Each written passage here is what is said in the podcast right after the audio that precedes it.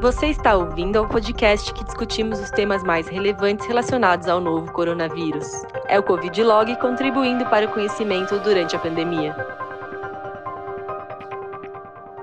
Olá a todos, é, bem-vindos a mais um podcast do Covid Log. Eu sou Juliana Dallagnol, é, hematologista do Hospital Israelita Albert Einstein e trouxe aqui dois convidados para a gente discutir um pouquinho sobre leucemias agudas e doença mieloide e LLA.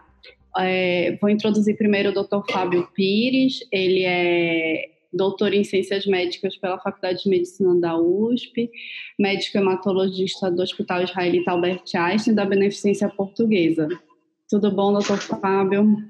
Tudo bom, Juliana? Obrigado pelo convite e pela oportunidade de falar com vocês. Está aqui comigo também o Dr. Guilherme Perini, coordenador da hematologia da Rede Américas e médico hematologista do Hospital Israelita Albert Einstein. Só para falar, estamos gravando então cada um das suas casas, perdoem os ruídos, barulho de cachorro que está passando que é o tempo faz com que a gente, o tempo atual faz com que a gente é, precise tomar determinadas precauções. Então, já para iniciar esse bate-papo, vou começar uma pergunta para o Dr. Fábio com relação ao tratamento de indução de leucemia mieloide aguda. Você acha que deveria ser os guidelines e a sua experiência acha que a gente deveria mudar alguma coisa no tratamento de indução? O que, que a literatura tem falado? Então, essa é uma questão é, bem complexa, né? Porque leucemia mieloide aguda, a gente sabe muito bem que é uma doença extremamente grave, é uma doença que muitas vezes ela leva o paciente a óbito em poucas semanas se ela não for iniciado o tratamento. Então, a gente se vê entre a cruz e a espada nesse cenário. O ideal, claro, seria a gente realizar o tratamento dos pacientes fora dessa pandemia que nós estamos vivendo no momento. Aqui isso não vai ser possível por ainda bastante tempo. Então, a gente tem que encontrar a melhor maneira de tratar o paciente com LMA nesse cenário. O que, que eu penso assim? Primeiro, na indução, falando. Se você está lidando com um paciente com LMA que tem é, alterações genéticas de bom prognóstico, tipo 821, versão 16, ou aquelas alterações genéticas de prognóstico intermediário ou até mesmo desfavorável, Nesses casos, você está meio que não tem muita alternativa, você está meio rendido, você tem que induzir o tratamento, e aí o ideal seria você fazer o tratamento da forma convencional com protocolo 7 mais 3. Tomar alguns cuidados antes de iniciar cada ciclo de quimioterapia, você procurar avaliar se o paciente está é, tá com coronavírus negativo seria uma boa medida, especialmente se ele tiver com sintomas. Eu, particularmente, pensaria em fazer isso para não induzir quimioterapia num paciente com, com presença de infecção por coronavírus e procurar fazer, claro, sempre que possível, a indução é, do paciente num quarto isolado, sem o paciente estar num quarto com outros pacientes. Isso é claro no cenário do hospital privado, isso sempre acontece, mas às vezes nos hospitais públicos isso acaba não acontecendo, então sempre procurar ter esse cuidado.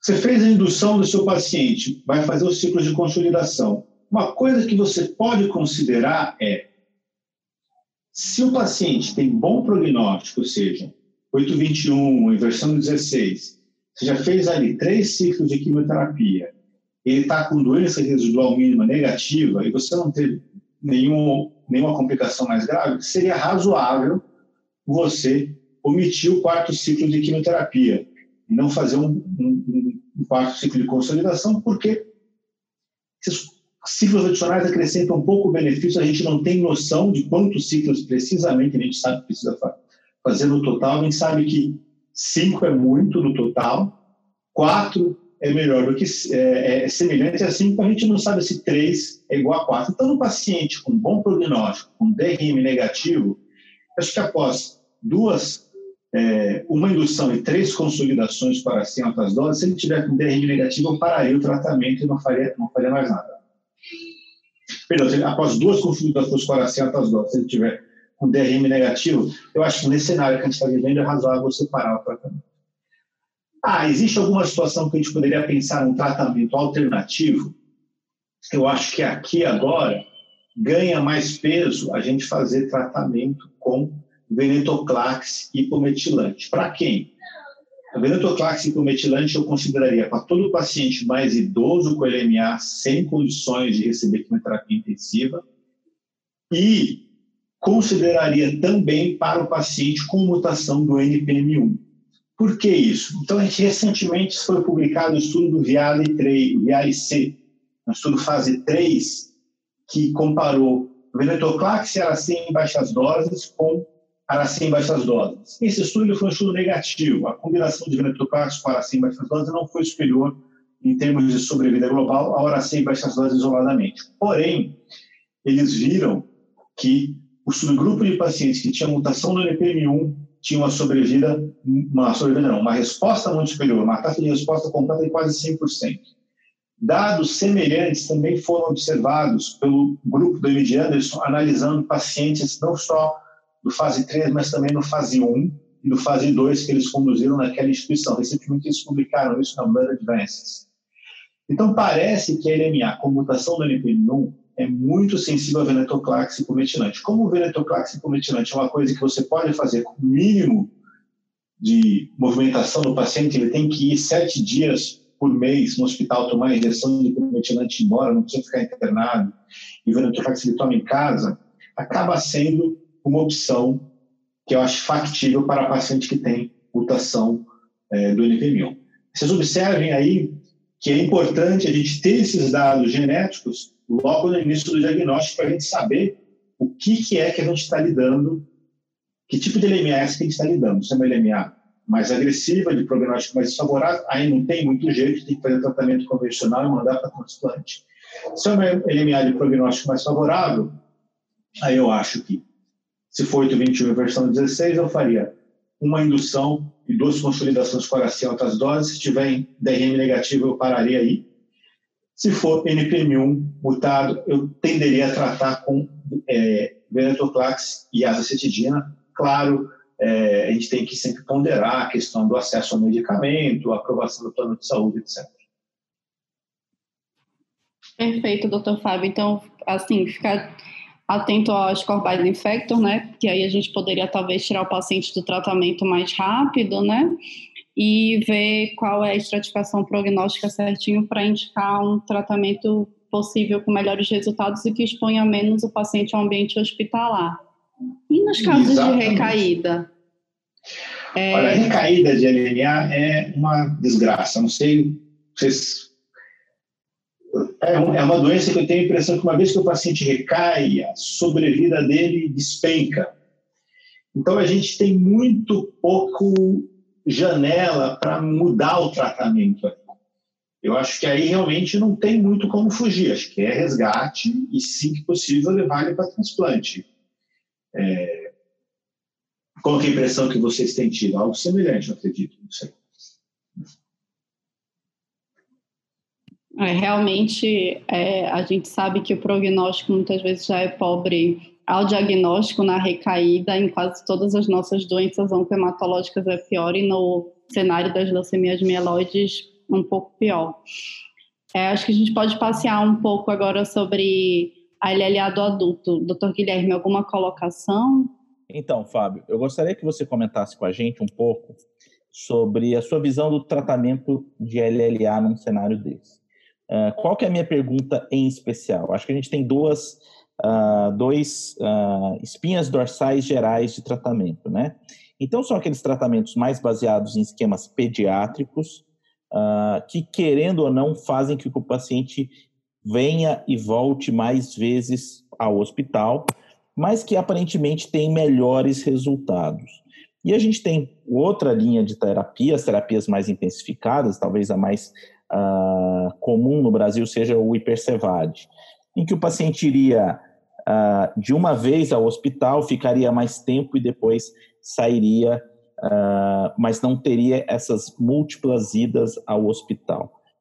Como que você vê isso em época de pandemia? Uh, tem mudado a sua visão qual a melhor maneira de tratar esses pacientes com LLA? Tá, é. Boa pergunta, Guilherme. É, eu acho que LLA, a gente passa pelos mesmos desafios da LMA. A questão aqui é um pouco, eu diria, acho que ligado a se é um paciente que eu vou tratar, que nem você pontuou muito bem, predominantemente de forma ambulatorial, que são os protocolos pediátricos, ou se eu vou fazer o que a gente está acostumado a fazer nos pacientes adultos, que é muitas vezes fazer tratamento com o paciente internado. Eu acho que hoje, que a gente está lidando com uma pandemia, se a gente conseguir manter o paciente ou o tempo todo em casa, vindo muito pouco ao hospital, ou a maior parte do tempo dentro do hospital, num quarto, em isolamento, é, usando máscara, os profissionais de saúde, e com pouco contato com o meio externo, seriam as melhores situações. O que eu acho que é inferior é a situação intermediária, que o paciente tem que ficar vindo muito ao hospital para colher exames, ou fazer acompanhamento. É, os protocolos pediátricos de LLA, eles envolvem frequentes vindas ao ambulatório para receber quimioterapia, para colher exames, fazer acompanhamento, consulta médica. Acho que hoje, nesse cenário, eu tenderia a tratar o paciente com hipercivase. No que pese que, embora a gente acredite que os protocolos pediátricos são superiores a todos os protocolos de adultos, isso nunca foi mostrado, particularmente o hyperseverity. Os protocolos pediátricos foram comparados com adultos, começou esse, esses estudos no final, no começo desse século, final do século passado. Há diversos estudos francês, americano, é, britânico, italiano, e todos eles eram uniformes em mostrar melhor resultado com o protocolo pediátrico. Porém, os, os, no caso dos Estados Unidos, eles compararam com outros protocolos que eram realizados na época pelo ICOG, SWOG, os grupos cooperativos do CalGB, e não com Hypercivet, que é um protocolo que é tradicionalmente utilizado no de Anderson. A única comparação que a gente tem do, do com, com, com o protocolo pediátrico foi um estudo feito no próprio Anderson, no qual eles compararam BFM, intensificado, aumento BFM, com o Hypercivet e não mostraram diferença de sobrevida. Não foi um estudo fase 3, com milhares de pacientes em cada braço, como a gente sabe, deveria ser feito. Porém, esse resultado preliminar já nos mostra que talvez o Percevade não seja tão inferior assim ao protocolo pediátrico e nesse cenário de pandemia em que o paciente está com risco de contrair a infecção se ele ficar tendo que vir muitas vezes ao hospital ficar circulando muito, eu acho que, eu acho que é válido a gente pensar em usar esse tratamento, sim seria a minha tendência.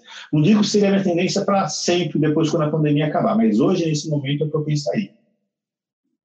E o que você está fazendo com seus pacientes em manutenção?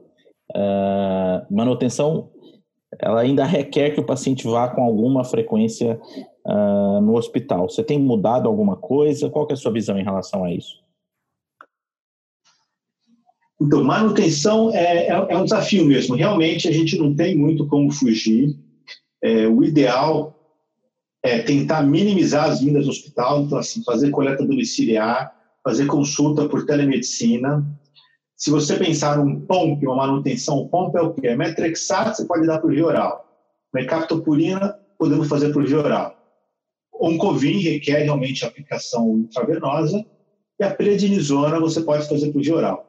Com os meus pacientes, eu tenho mantido o POMP normal e fazendo todo o resto, se possível, fora do hospital. Então, para quem consegue exame domiciliar, consulta de telemedicina para todo mundo, e o paciente ele só teria que vir aí ao hospital fazer o pulso de vincristina. Existe um estudo pediátrico que mostrou que tem um benefício nesses pulsos de vincristina. Isso não foi replicado em adultos, mas eu acho que ainda é não, dá para a gente suspender. E, e, e, parar a manutenção de vez eu não recomendaria, porque Toda vez que você para a manutenção, tu tem, estudou separar a manutenção LLA adulto e pediátrico, os resultados foram catastróficos, um aumento muito significante na taxa de recidiva. Então, eu não consideraria é, suspender a manutenção é, dos pacientes. Eu só modificaria dessa forma, minimizando as idas e vindas dele ao hospital. E na recaída, é, o que, que isso tem mudado para você?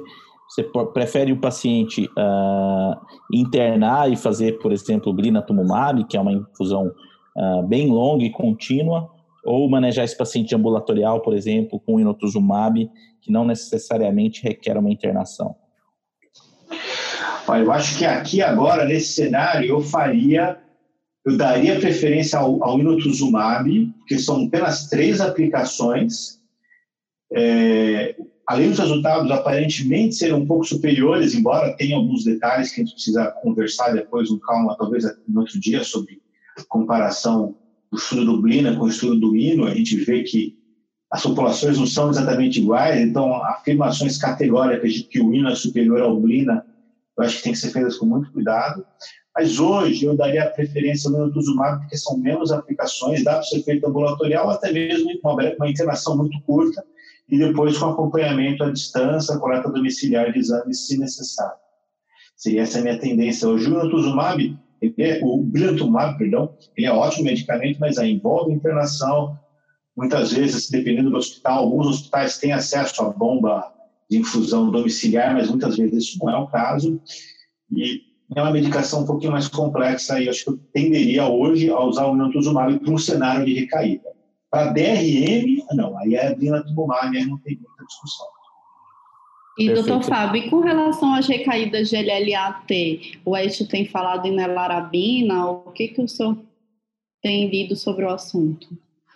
Putz, LLAT é uma desgraça. Estava conversando com um colega recentemente, quando recai, eu acho assim, não tem muito o que fazer de específico, além de você pensar em, em obter nelarabina, mas a gente está falando de um medicamento importado, é, leva um tempo para chegar, não é muito utilizado, então é difícil acesso a maioria dos lugares aqui no Brasil. E mesmo assim, os resultados eles não são extremamente fantásticos, que eu consideraria que é algo essencial. A minha tendência hoje para ele LAT, recidivada, é alguma coisa que envolva asparaginase, de preferência metotrexate combinado com asparaginase. Então, um trabalho interessante que é um trabalho pediátrico, né, mas incluindo também pacientes adultos jovens, nesse trabalho, eles randomizaram os pacientes para receber ou metotrexate em altíssimas doses, altas doses convencional, de MTX, ou metotrexate estilo Capise. O que é o metotrexate estilo Capise? Você começa com MTX 100 mg por metro quadrado no D1, no D2 você dá uma dose de asparaginase e você não faz resgate com ácido fólico. Aí 5 a 10 dias depois, você faz novamente metrexato, só que aí você vai aumentando a dose. Na primeira era 100, a segunda é 150.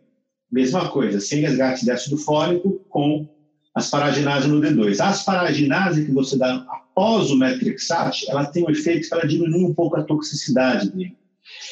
E por causa disso, você não precisa usar o ácido folínico como resgate. E quando que você vai parando de escalonar a dose? Você para de escalonar a dose quando o paciente apresenta mucosite. É uma coisa aparentemente até meio bárbara, que a gente fala, você vai aumentando agora até o cara ter mucosite, mas é assim que é feito. É um protocolo super antigo de NTX, e esse estudo foi publicado em 2018 no JCO mostrou que para LLAT, que você está perguntando, o capiso foi superior ao NTX altas doses para tratamento de consolidação de LLAT. De. Então é melhor você dar esse metrexate pouquinho e escalonando sem ácido fluorídrico do que você meter um monte de metrexate com para LLAT. Interessante para LLAB de bola, ao contrário, foi o inverso. É, metrexate altas doses foi superior ao metrexate estilo capisa. Então, baseado nisso, eu já tratei alguns pacientes com LLA T recidivada com MTX estilo capisa e já vi paciente ter resposta completa com, esses, com apenas esse esquema quimioterápico, que não é algo padronizado assim pelos clínicas dados, mas a gente de bons resultados. Eu tenderia a pensar nisso, ou, se não quiser fazer isso, alguma coisa que tenha asparaginase. Os blastos de linfóides T, de LLAT, eles são muito sensíveis à asparaginase, que seria outro protocolo que contivesse essa medicação. Legal. Então a gente viajou um pouquinho sobre as leucemias agudas. Agora eu queria discutir um pouquinho sobre síndrome melodisplásica. É, um ponto que eu acho que a gente podia começar essa discussão é, um pouco controverso aí sobre a suspensão de tratamento de hipometilante nos pacientes. Tem algum precedente para isso? Qual a opinião do doutor Fábio? Alguma colocação, doutor Guilherme? Olha, é, suspender tratamento de hipometilante é, é uma das poucas coisas que eu sei que em ensino médio que é receita para dar errado. Em geral, quando você suspende, a não ser que esteja suspendendo que o paciente está tendo efeitos tóxicos, e aí tem um motivo, você suspendeu o tratamento todas as vezes que se estudou isso, você teve resultados piores no sentido de aumentar a progressão, aumentar a recidiva da doença. O que você pode considerar, eu acho que é válido você considerar nesse momento que a gente está vivendo de pandemia, número um, se você tem um paciente com SMD tratando e o paciente está tendo uma boa resposta hipometilante, eu acho que é razoável você esticar um pouco o período de tratamento. Ao invés de você fazer o tratamento a cada quatro semanas, fazer a cada cinco, até mesmo a cada seis semanas. Essa conduta, era nos, nos estudos iniciais de hipometilantes, quando viu no M. Anderson, eles muitas vezes faziam isso para pacientes que estavam em tratamento há muito tempo, com a doença controlada. Então, eu não consideraria é, algo errado se fazer você esticar um pouquinho o período de tratamento, fazer o paciente ficar mais tempo sem ter que ir ao hospital, sem ter que se locomover. Dessa forma, você mantém o paciente um pouco mais afastado, diminui a necessidade dele vir periodicamente ao hospital e não tem um impacto muito grande. Agora, suspender de vez não é algo que eu recomendaria, exceto, é claro, se o paciente tiver ou toxicidade proibitiva ou perda de resposta. É, infelizmente, a gente lida, a gente tem que lidar com essa situação. Agora, as outras recomendações que eu fiz de tratamento de manutenção da LLA valem. Então, mínimo de dias necessário, que em geral é 5 a 7 para lacetidina, 5 para destabina, não tem que vir mais no hospital, com consultas por telemedicina, coleta de exames, se factível, né? Nem sempre dá, coleta domiciliar. Então, seria é, essas estratégias que eu usaria para manter o, o, paciente com SMD tratando com o cometilante mesmo nessa vigência dessa infecção que a gente está vivendo agora. E uma das discussões que tem sido debatida também é com relação à conduta de suporte. Se mudar os targets transfusionais para esses pacientes, se o uso de fator de crescimento é, passa a ser mais importante também? Quais têm sido as recomendações internacionais? Ah, eu acho que com certeza eu seria mais restritivo na, nos targets transfusionais, na ausência de sintomas, tentaria transfundir a hemoglobina abaixo de 7, 6,5, se o paciente estiver bem. Lembrando que a gente está em situações em que muitos bancos de sangue estão com faltas de hemocomponentes hemoderivados, então a gente tem que, nós hematologistas, ter essa responsabilidade de saber julgar bem os, os, o uso bem do, do, dos hemocomponentes, então, assim, evitar transfusão em excesso, exceto, é claro, se o paciente está com muito sintoma, mas procurar ser muito cuidadoso nisso, conversar bem com o paciente, entender. Até interessante que eu estava vendo uma paciente minha com com mielofibrose, que ela começou com umas queixas, será que eu tenho que transfundir? Eu fui conversando com ela, cheguei a pensar, vamos transfundir, mas aí fui conversar, explorar melhor a queixa e vi que não tinha nada que realmente justificasse uma transfusão. Aqueles sintomas que ela tinha, que era mais um pouco de cansaço nas pernas, não era nada específico de uma fadiga muito intensa que necessitasse transfusão, a hemoglobina dela não estava tão baixa. Então, algo que no cenário talvez passado a gente pensar ah, transfundo uma ou duas bolsas para ver o que acontece, ver se melhora não. Acho que hoje a gente tem que ser mais cauteloso, mais responsável com o uso dos, dos, dos hemoderivados. O uso de eritropoetina, eu sempre acho interessante em SMD, de, de, especialmente em risco mais baixo.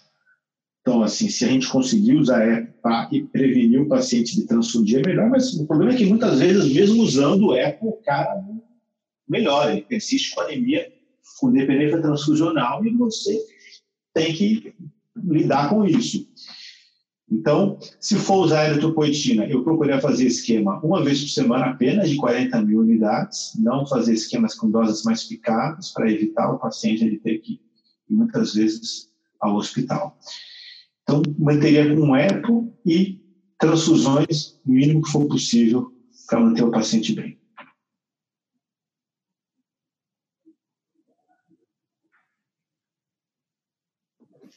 Fábio, e como que você está fazendo com seus pacientes, uh, de uma maneira geral, com doenças mieloproliferativas em relação ao manejo ambulatorial? Tem sido bem acolhido telemedicina? Uh, como é lidar com esses pacientes numa época que às vezes não é possível fazer um exame físico? Uh, enfim, como que você está lidando com essas mudanças? Não, boa pergunta. A gente está aprendendo muito que todos nós, tem que ter muito também experiências interessantes para partilhar depois, é, nessa nova realidade em que a telemedicina ganhou importância muito grande na nossa prática. Virou centro da nossa prática, praticamente, eu diria agora. Assim, a maioria dos meus pacientes com mieloproliferativas, eles têm aceitado muito bem a questão da telemedicina, todos eles preferem, na verdade, Acredito até que alguns pacientes que moram em outras cidades, depois dessa história toda passar, vão continuar querendo ser atendidos por telemedicina.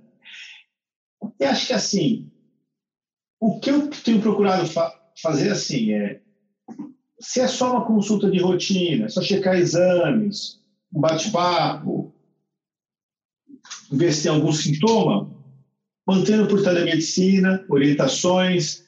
O Einstein está agora com uma plataforma que vocês devem estar utilizando também, que nos permite é, enviar é, receitas, pedidos de exames com certificado digital. Isso facilita muito para os outros, para os outros pacientes que não passam comigo no Einstein. Eu tenho é, mandado por e-mail para os pacientes, a maioria deles tem se dado bem. Em casos em que é, precisa da receita original, ele, a gente tem enviado por, enviado por correio. De certa forma, tem funcionado muito bem assim. Eu não tenho mudado muita coisa nos, na, na, minha condução dos meus pacientes com mieloproliferativa, exceto assim, questão de sangria, eu evito, eu tenho evitado, se o paciente, a não ser que o paciente esteja com hematócrito muito alto, especificamente para polistemia vera, se eu vejo que está necessitando de muita sangria, teve um caso que eu introduzi hidreia, e eu acho que é razoável nesse cenário a gente começar com citoredução, mesmo que não seja uma indicação clássica de citoredução de paristenia vera ou de TE, você entrar com redução para evitar o paciente de ter que ir ao hospital para fazer uma sangria terapêutica. E o resto tenho manejado dessa forma à distância, olhando os exames e conversando com o paciente. Agora, se eu vejo que tem alguma coisa mais séria acontecendo, aí não tem jeito, eu falo, não, a gente uma consulta presencial. Isso não tem acontecido muito, mas às vezes acontece. Aí não tem muito jeito exame físico para algumas coisas, sei lá, em mielofibrose, vai acompanhar o tamanho do vaso, não adianta, você precisa do exame físico. Então, algumas coisas que a gente perde na telemedicina, mas, de modo geral, para manter a, o navio navegando nesses mares mais turbulentos, acho que tem dado conta do recado. Não sei qual é a experiência que vocês têm tido também. É, a gente vem tentando fazer telemedicina é, tem, obviamente, a, a, parte boa da facilidade e da proteção do paciente, mas às vezes a, a, falta do exame físico atrapalha um pouco. É lógico que numa situação de pandemia a gente trabalha com o que temos, né? não, obviamente, com o ideal uh, pelos riscos. Eu acho que é uma mudança bem positiva que vem aí para a gente repensar, principalmente naqueles pacientes longe de tratamento, né, que já foram tratados e estão em follow-up, eu acho que a telemedicina vai realmente ganhar aí um papel uh, que ela não tinha devido a uma certa rejeição que a gente tinha no passado. Fábio, fala um pouco para a gente sobre anticoagulação desses pacientes. Uh, a gente sabe do risco aumentado de trombose uh, desses pacientes e acredito que uma grande parte da sua clínica uh, deva estar usando anticoagulação. O uh, ah, que, que, que, tem sido recomendado? O que, que você tem feito nesses pacientes? Então, é muito interessante a pergunta. Assim, todos os pacientes com neuroproliferativa, já dose positivo, ou aqueles com história prévia de trombose, ou com alto risco de trombose, eu tenho utilizados. Se não tem história prévia de trombose, mas só fatores de risco, como JAK2, idade e outros parâmetros, aí eu uso antiagregação com aspirina em dose baixa. E aí é muito interessante um trabalho recente que saiu, que é o seguinte: a gente já sabe, desde algum tempo atrás, que os pacientes com proliferativa eles produzem plaqueta numa velocidade muito maior do que normal. E as doses convencionais de aspirina que a gente usa para paciente tem história prévia de infarto do miocárdio, de um, um comprimidinho de 81 a 100 miligramas por dia, reduz muito pouco a síntese de tromboxânia 2, que seria um biomarcador da inibição da COX plaquetária. E aí foi feito um estudo piloto em 2013 e 2014 dizendo que se você multiplica, é, dobrasse a dose de aspirina, mas ao invés de fazer 200 de uma vez, fizesse 100 e 100, por exemplo, 100 de manhã e 100 à noite, você conseguiria reduzir muito mais a síntese de trombofisânia 2 nos pacientes, com, que levaria a uma maior antiagregação plaquetária. E aí foi publicado semana passada um trabalho, fase 3, na qual eles compararam três esquemas de antiagregação plaquetária aspirina uma vez por dia, duas vezes por dia, três vezes por dia, e duas vezes por dia reduziu muito a síntese de tromboxana 2, três vezes por dia não teve grandes benefícios de reduzir mais e deu mais sintoma, eh, sintoma adverso. Então, parece que você dar aspirina duas vezes por dia é a recomendação de todos os pacientes com, com PV, é, com, com trombocitema essencial, com base nesse estudo que eu, que eu mencionei para vocês. Não tem, a gente não sabe se tem repercussão clínica ainda, esse estudo é um estudo mais simples. Mas acho que é bem interessante a gente considerar, e já vi pacientes na prática clínica, mais de uma vez, tomando aspirina, um comprimido por dia, que você faz a agregação plaquetária, a agregação plaquetária é normal, talvez indicando que ele não está antiagregado. Então, é uma boa opção a se considerar, a ter, a ter é, em mente você usar duas vezes por dia aspirina. Para polissemia vera não foi incluído no estudo, os pacientes com PV, mas eu acredito que deve ter um efeito semelhante, são doenças muito parecidas. Agora, se tem história de trombose, aí não tem jeito, aí a gente precisa lidar com uma anticoagulação realmente terapêutica. E aí, no caso, existe pouca evidência do, dos, dos DOACs, né, do, dos, dos anticoagulantes, novos anticoagulantes, anticoagulantes diretos. Eu ainda sou nesse sentido meio antigão, eu gosto de usar a varfarina, só que a gente tem que lembrar que no cenário atual, pedir o paciente ficar tomando varfarina e ficar toda hora indo no hospital, colher um laboratório, colher NR não é a melhor coisa. Então, aí, novamente, aquela mesma coisa, coleta domiciliar, ou se o paciente tiver o aparelhinho, melhor ainda, de monitorização do NR, seriam as melhores é, recomendações no momento. Eu tenho orientado todo mundo a sempre que possível não ter que ir ao hospital para colher exame, mais uma coisa simples como INR. Agora, eu tenho curiosidade de saber o que, como que vai ser, o que aconteceria se esses pacientes anticoagulados ou antiagregados desenvolvessem infecção pelo novo coronavírus. Tem uma série de estudos sendo publicados dizendo, mostrando indução de plaquetopenia, indução de ativação sistêmica de cascata de coagulação em pacientes com infecção por coronavírus, seria algo interessante a gente ver e entender melhor o que está acontecendo. Alguns trabalhos têm sugerido uso profilático, alguns especialistas falam até mesmo de terapêutico, de heparina, mas a gente ainda não tem muita evidência para fazer recomendações muito consistentes. Não sei se gente estava discutindo isso outro dia, Guilherme, o que, que você acha a respeito disso, de anticoagulação e coronavírus, a situação atual que a gente está vivendo? Eu acho que ainda é muito precoce, né? É, distúrbios de coagulação, microtrombose em pacientes com quadros inflamatórios é, exacerbados já é bem conhecido há muito tempo, né? O que eu acho que talvez o que a gente não sabe é se o dedímeros aumentado é verdadeiramente um, um, um sinal de microtromboses Uh, ou se isso é um quadro inflamatório mesmo, né? Se ele está aumentado como marcador de inflamação. Vem saindo alguns dados aí sobre manejo disso, heparinização, uh, mas eu acho um pouco complicado. É, eu, obviamente, é, aquele paciente que está em UTI, ele já tem por si só a indicação de profilaxia, é, mas a gente tem que lembrar que também é um paciente que é muito invadido, né? Então, é paciente entubado, paciente com catéter, muitas vezes diálise.